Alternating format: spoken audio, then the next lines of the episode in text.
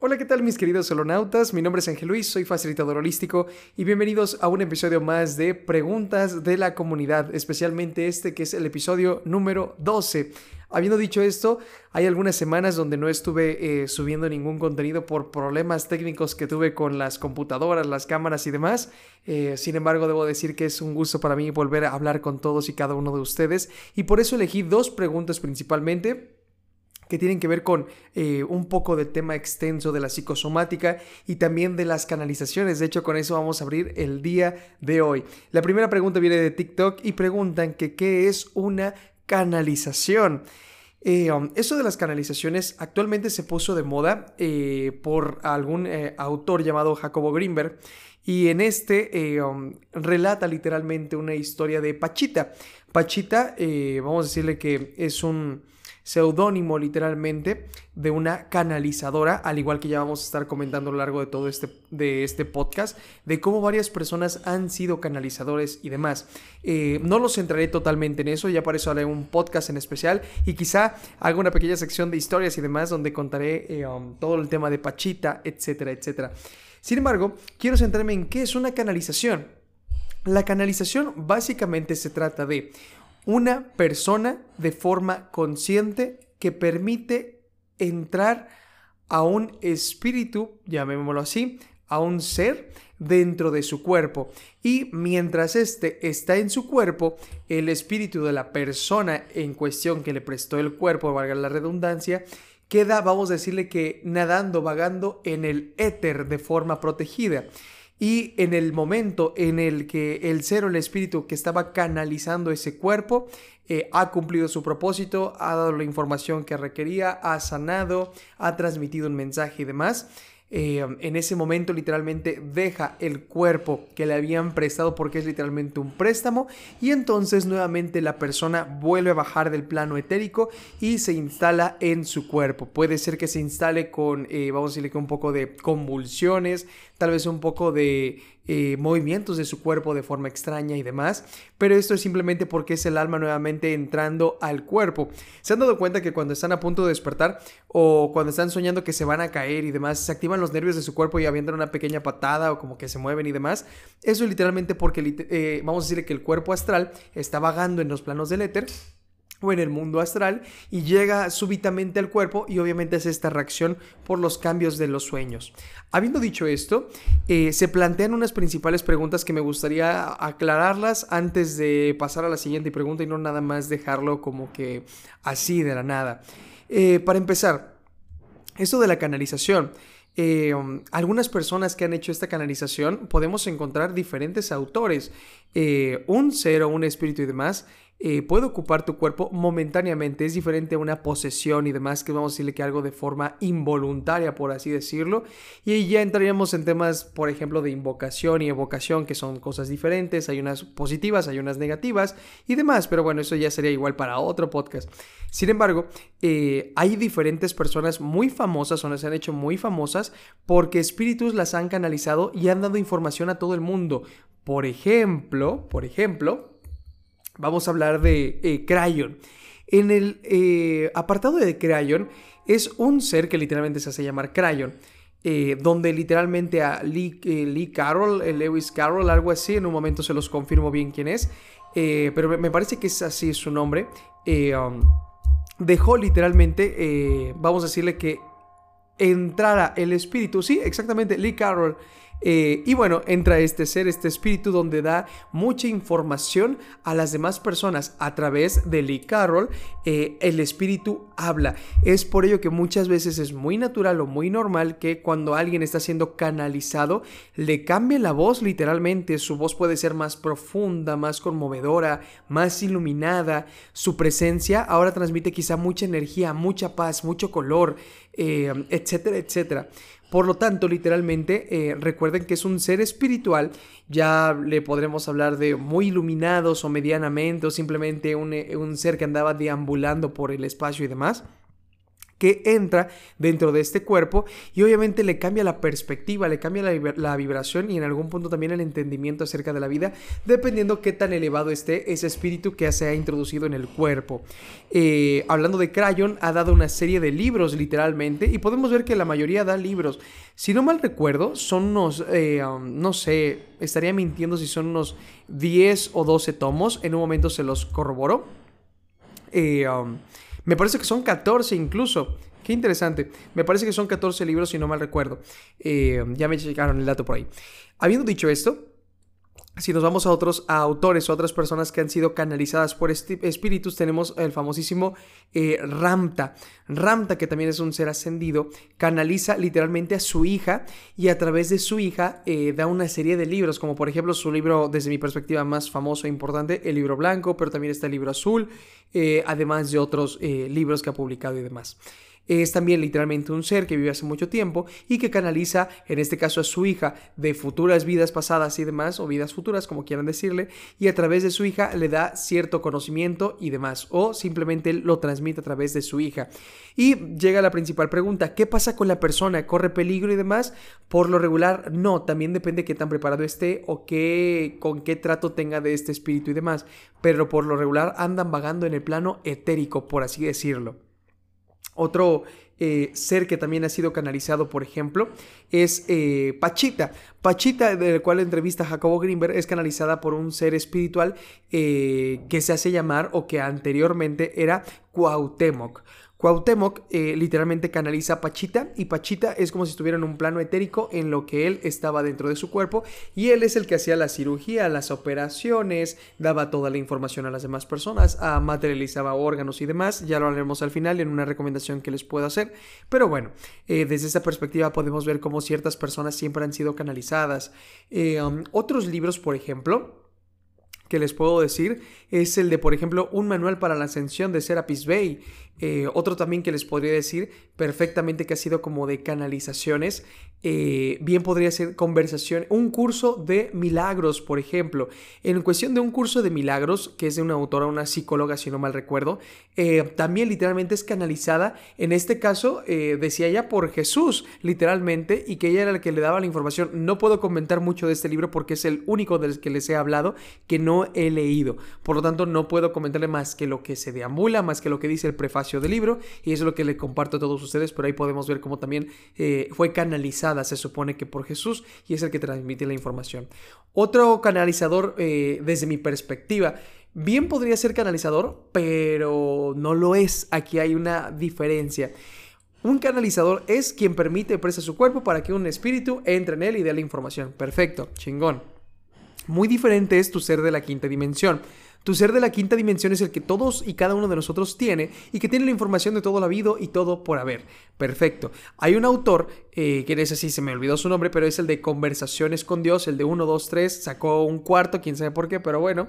Este, y bueno, este, este autor escribía en un papel, eh, en su libreta literalmente, y hacía preguntas y literalmente se dejaba llevar por su mano y le escribía las respuestas y entonces logró tener una conversación desde mi perspectiva por los tres libros que leí de él eh, que me parece que sí, ya leí los tres, sí, ya leí los tres, eh, literalmente le respondía a su ser de quinta dimensión. Por lo tanto, podemos ver cómo eh, es muy diferente una canalización que tú pierdes el control de tu cuerpo a hacerlo de forma consciente a través de trances, a través de péndulos o a través de escritura automática, como en este caso hacía este autor. Habiendo dicho esto, bueno, como en el caso de Pachita, vamos a decirle que un eh, puede ser un canal abierto para diferentes seres, por así decirlo, y se te puede introducir uno y otro y otro, depende de qué tanto tú permitas y demás, eh, y depende también tu energía y tu fuerza, o nada más para un especial, y bueno, claro, requiere una previa preparación, requiere conocimiento, requiere, una intuición, y yo diría también que hasta un propósito de vida de esas personas que vienen a canalizar información. De hecho, en el Zodiaco del Alma, en la misión de, eh, um, si no mal recuerdo, es Scorpio, la casa 3, hay unas personas que vienen al mediumismo y el psiquismo, si no mal recuerdo. Entonces, eh, imagínense, es una misión de vida donde tú vienes a ser un medium, un canalizador de energía, ya sea de tu ser de quinta dimensión o de algo alrededor, eh, algo de tu familia, algo de los abuelos, algo que no se solucionó y demás. Es esa típica persona que, ay, ya soñé con tu tío que me decía que ya no te pelees con la prima, que la dejes en paz y demás. Entonces, eh, ahí vamos hablando de lo mismo. De hecho, personalmente, debo de decirles, que subí un podcast hace no mucho. No es una canalización porque yo soy consciente de, soy consciente de, pero a la vez siento que es como parte del ser de la quinta dimensión. Son mis ideas, pero bueno, pueden ir a escuchar ese podcast. Eh, se llama Lo que tú pensaste, alguien más ya lo pensó. Hablo de la mente colectiva y cuánta madre está muy bueno ese episodio. Y ahí en ese episodio, en ese podcast, realmente es como si a veces te dejaras llevar. Así pasa por lo regular cuando te encanta algo. Es como si ya ni siquiera lo hicieras tú, sino que lo hace algo más profundo de ti. Habiendo dicho eso y habiéndome metido todo el mundo de la canalización y demás, de qué es, etcétera, etcétera, eh, bueno, hay diferentes formas de canalizar entidades, espíritus y demás, pero bueno, se requiere claramente una preparación muy previa y esos ya serían unos temas muy avanzados que quizá en algunos meses, tal vez un poco más, hablemos de algunos ciertos ritos o tal vez lo deje para un sector de personas que ya le interesa un poco más de esto. Bueno, vamos a hablarlo después. Pero bueno, quería charlar todo este tema de canalizaciones y demás para que no se quedaran con la duda y bueno, que no despertara miedos porque no es como que vas por ahí por la vida y se te mete un espíritu y demás. ¿Por qué no? Porque se dice que nosotros tenemos un contrato sagrado con nuestro cuerpo que nosotros hacemos y que está grabado en los registros akáshicos. De hecho, una pequeña eh, nota informativa, en los registros akáshicos se dice que la ballena de los animales tótems es la protectora de estos registros. Eh, entonces está muy cabrón eso. De hecho, en un libro de Brian Way eh, no recuerdo si es en el de Lazos.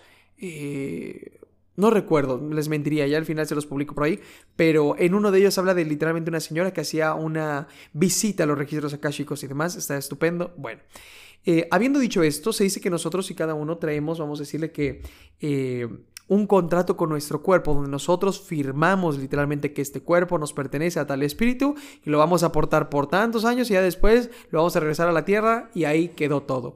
Por lo tanto, no es como que cada espíritu lo vaya a hacer. Hay personas que sí pueden renunciar a su cuerpo y eso ya es con pactos, contratos y demás, con ciertas cuestiones pues un poco más, eh, vamos a decirle que del bajo astral, pero bueno, son, esos son ya otros temas. Habiendo dicho esto, eh, quiero que nos metamos a la siguiente y última pregunta porque esas dos fueron eh, muy muy grandes. La segunda pregunta y última eh, la hacen de Instagram y me parece que lo, lo sacó por los temas de psicosomática que había subido un poco y preguntan, ¿cuál es la psicosomática del cáncer o de un cáncer de pulmón? Bueno, siempre que hablo de psicosomática o de algún tema en general, trato de vamos a decir que generalizar demasiado, nada es específico y nada es una regla en este mundo de la psicosomática. Todo puede ser y a la vez nada es. Por lo tanto, obviamente yo no tengo ningún registro de esta persona, eh, ni sus características del síntoma, ni desde cuándo y demás. Bueno, por lo tanto nada más voy a decir algo de forma general, de qué es lo que representa lo primero que se me viene a la mente y demás. Habiendo dicho esto, ¿Cuál es la principal función de un pulmón? La principal función de un pulmón, así habiéndolo de una perspectiva muy general, es literalmente inhalar oxígeno y literalmente exhalar dióxido de carbono. Básicamente esa es la primera, la primera función del pulmón. Literalmente es vivir. La función del pulmón es vivir, respirar literalmente. Por lo tanto, ¿qué es un cáncer? Un cáncer, vamos a decirle que es una proliferación de células. Por lo tanto, un cáncer en el pulmón es que el pulmón literalmente comienza a hacerse un poco más grande. Quizá a través una, eh, de una fibrosis. Dicho esto, el cáncer del pulmón es literalmente aumentar o hacer más pulmón. Por lo tanto, quizá la persona, quizá, y de forma muy general, la persona que tiene un cáncer de pulmón es porque siente que el aire que está inhalando no es suficiente. Por lo tanto, hace más pulmón para que el aire pueda entrar de una forma más vasta. La pregunta es, ¿qué personas sienten que no les alcanza el aire? Quizá quien tiene miedo de morir. Quizá las personas que todo el tiempo están pensando en que pueden morirse de alguna enfermedad, de algún accidente, tienen muchas fobias, muchos trastornos y demás, y que todo el tiempo creen que se van a morir. Lo que dice el cuerpo es, ok, siento que me voy a morir en cualquier momento, pero una cosa es diferente es sentirla y otra cosa es ya todo el tiempo sentir la emoción de que me puedo morir. Ok, siento que me puedo morir en cualquier momento y tengo miedo a que me pase eso. Por lo tanto, el cuerpo dice, ¿sabes qué? Como la mente no lo está solucionando y no se está tranquilizando, el cuerpo ayuda. ¿Cómo ayuda? Le dice a la mente, no te preocupes, voy a hacer más pulmón, porque si tenemos más aire y más oxígeno, pues no nos vamos a morir, porque es lo que representa, por así decirlo. Por lo tanto, los síntomas del pulmón, por lo regular, tienen que ver con el miedo a algo, a alguien, algo simbólico o algo verdadero es un miedo literalmente de morir, de no puedo respirar. Otro también es el aire que estoy respirando es tóxico. El ambiente en el que me encuentro me hace daño, no puedo respirar aquí. Es esas personas que quizás su familia no me deja respirar. Es que no me dejan respirar mi familia. Es que no me deja ni un momento a solas mi pareja. Es que siento que no respiro de este calor tan sofocante de la oficina que he estado por 30 años. Es que no respiro bien este ambiente. Chequen cuáles son sus palabras y cómo se expresan, porque por lo regular ahí van a terminar manifestando sus síntomas. Entonces, en algún punto, el pulmón representa todo lo que tiene que ver con respirar y convivir y con literalmente nuestro territorio, porque los pulmones representan nuestro territorio más personal. Literalmente nuestro territorio, lo que estamos cubriendo, por eso lo cubrimos literalmente en las costillas. Estoy cubriendo, tapando mi territorio, por lo tanto también, ¿quién ha invadido tu territorio? ¿Quién o qué ha invadido tu territorio y por qué sientes que ese aire no lo puedes compartir? En la medicina china también tenemos que la tristeza, eh, existe la tristeza, el enojo, el miedo, etcétera, etcétera. Y tenemos que la tristeza, vamos a decirle que desordena los flujos del chi o en algún punto estimula además a el pulmón, que la tristeza, dice la medicina china, se siente en los pulmones. Por lo tanto, en algún punto, si una persona está muy triste, literalmente lo sienten los pulmones. Y es por eso cuando lloramos a no más decir basta, sentimos que a veces ni respiramos de tanto llorar. Entonces los pulmones también tienen que ver con la tristeza. Alguien que se nos fue, algún duelo, alguna pérdida, algo que ya no está. Por lo tanto, los pulmones tienen que ver con todo esto. Y la psicosomática se trata de, ok, ¿Cuándo te detectaron tal cosa? Perfecto, pero ¿desde cuándo quizás se está gestando tal vez desde esta fecha? ¿Qué ha ocurrido entre esta fecha y esta fecha? Literalmente es saber el qué ocurre. Tiempo atrás, que hagas una introspección y entonces ahí determines qué es lo que está ocurriendo. Ese es el chiste de la psicosomática tan bella que tanto me encanta y tanto me encanta compartirles a cada uno de ustedes y que poco a poco me he estado animando más eh, a compartir diferentes perspectivas de la psicosomática. Sé que se los dije de forma muy general, pero bueno.